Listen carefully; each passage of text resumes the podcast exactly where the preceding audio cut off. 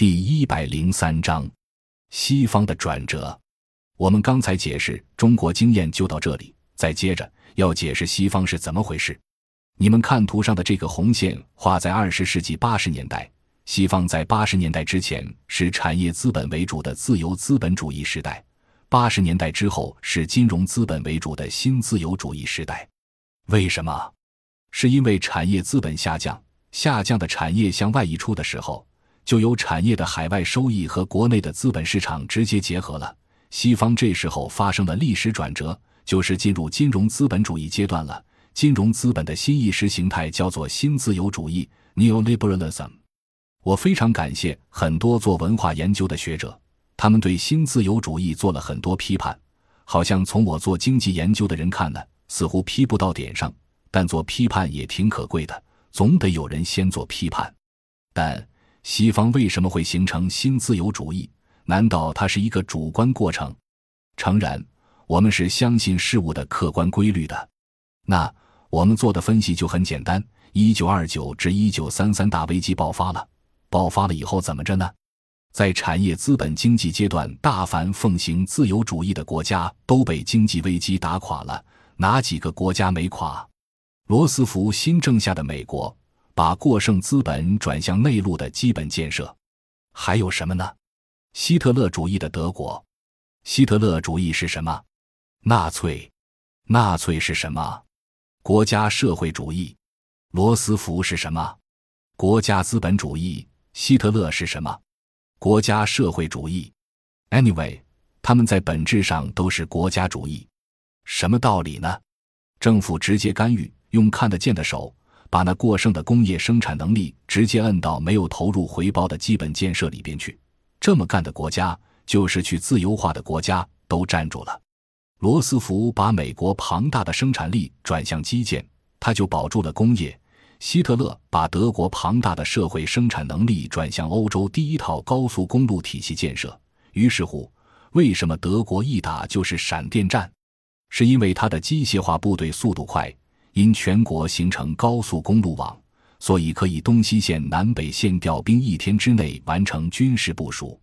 而他周边的所有国家，停留在自由资本主义的这些国家，没有把过剩生产能力转向基本建设，全都得一个礼拜以上才能调兵，因为没有搞国家基本建设。所以德国打得起闪电战，打谁谁亏。你能短时期内集中优势兵力吗？你做不到。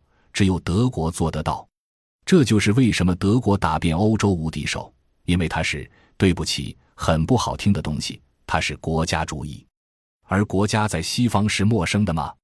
当然不是。早期他们对海外掠夺的时候，难道不是国家主义吗？奉亡命强掠，那就是海盗文明，就是殖民化，用殖民化的方式完成原始积累。那时候就是国家主义的重商主义。当完成原始积累，形成本国产业的时候，本国的产业资本这个利益集团才以自由主义的旗帜向王权要权力，才有了西方进入自由主义的时代。在这个自由主义时代，因西方历史是断掉的，所以没办法，只能向上找。跨越一千年不能说得清楚的封建制的黑暗，找到了古代希腊罗马。这个历史说的太粗。我在自己的研究生课堂上需要一个学期才能把整个东西方历史差异梳理清楚。东方不同于西方到底怎么回事？我们现在只是从二战的生产过剩谈起，不能太追溯了。我只是说，这已经解构了文艺复兴，解构了希腊罗马。做解构研究的条件不在西方人的书上，我是在世界上多个大的博物馆做了相当长时间的历史文物的对比研究。比如大英博物馆，我去过五次，每次待一天；墨西哥的人类学博物馆，我去过三次，每次待一天；意大利的博物馆，那个遗迹旁边的博物馆，那里馆藏比较丰富，我去过三次。我当然因为出国比较多，到处跑，一年三分之一在国外，机会多，所以看得多。我不仅是一般大的国家博物馆要看，很多高校的博物馆也看。主要是为什么呢？主要证明历史教科书的错误，特别是中国人这种选择性的借鉴，我们拿过来的恰恰是西方最不值得用的东西。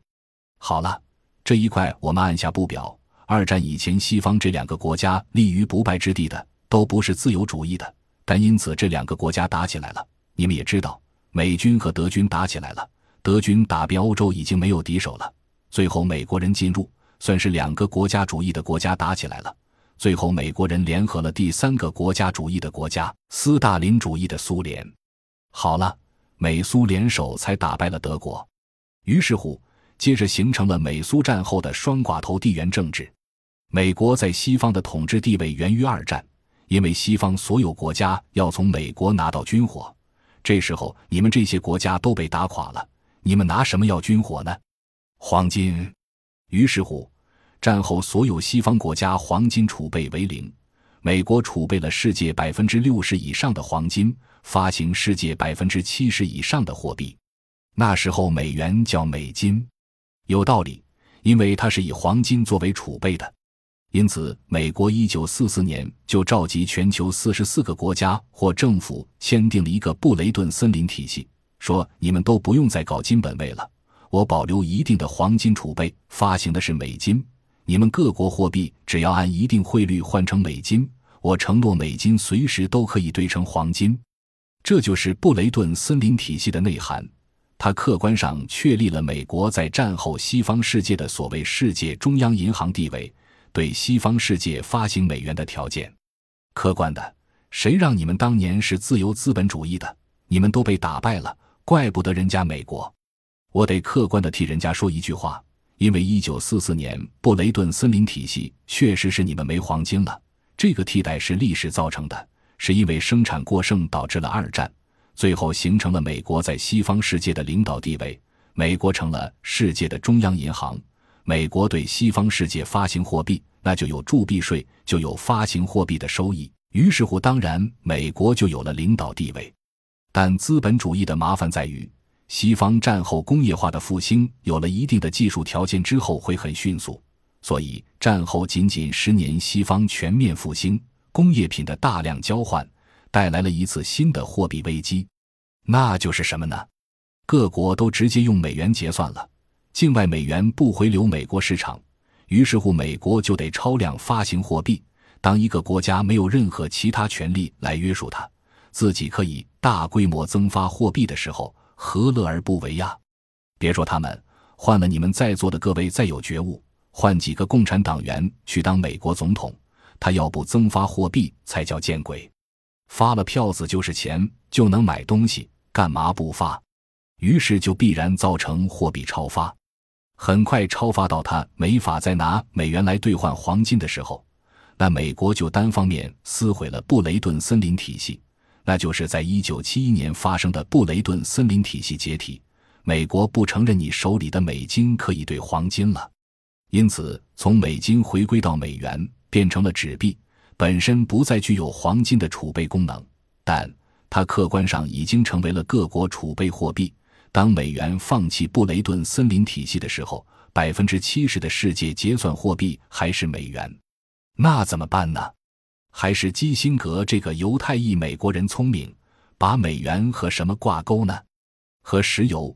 于是乎，第一个对美国最有益的安排就是美元化的石油。这个石油因为各国的工业化都起来。大量需要石油啊，于是乎美元和石油挂钩，尽管不是金本位，但是石油结算在我手里，也就因此带来什么呢？从这开始，你们注意，美国在所有的石油输出国和周边地带，乃至于石油运输通道，全都部署了重兵把守的军事基地，可以随时掐断任何人的石油来源。这就是美国的地缘战略的改变。从此，美元可以高枕无忧了。因为有石油作为它的后盾，那就大量增发。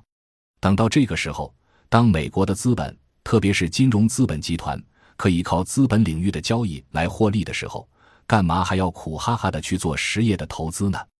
那得从开矿起，然后洗矿、冶炼，再成型，然后再经过到无数道工序，最后才能出产品，然后才能把它卖出去，才能换钱。这是太傻了。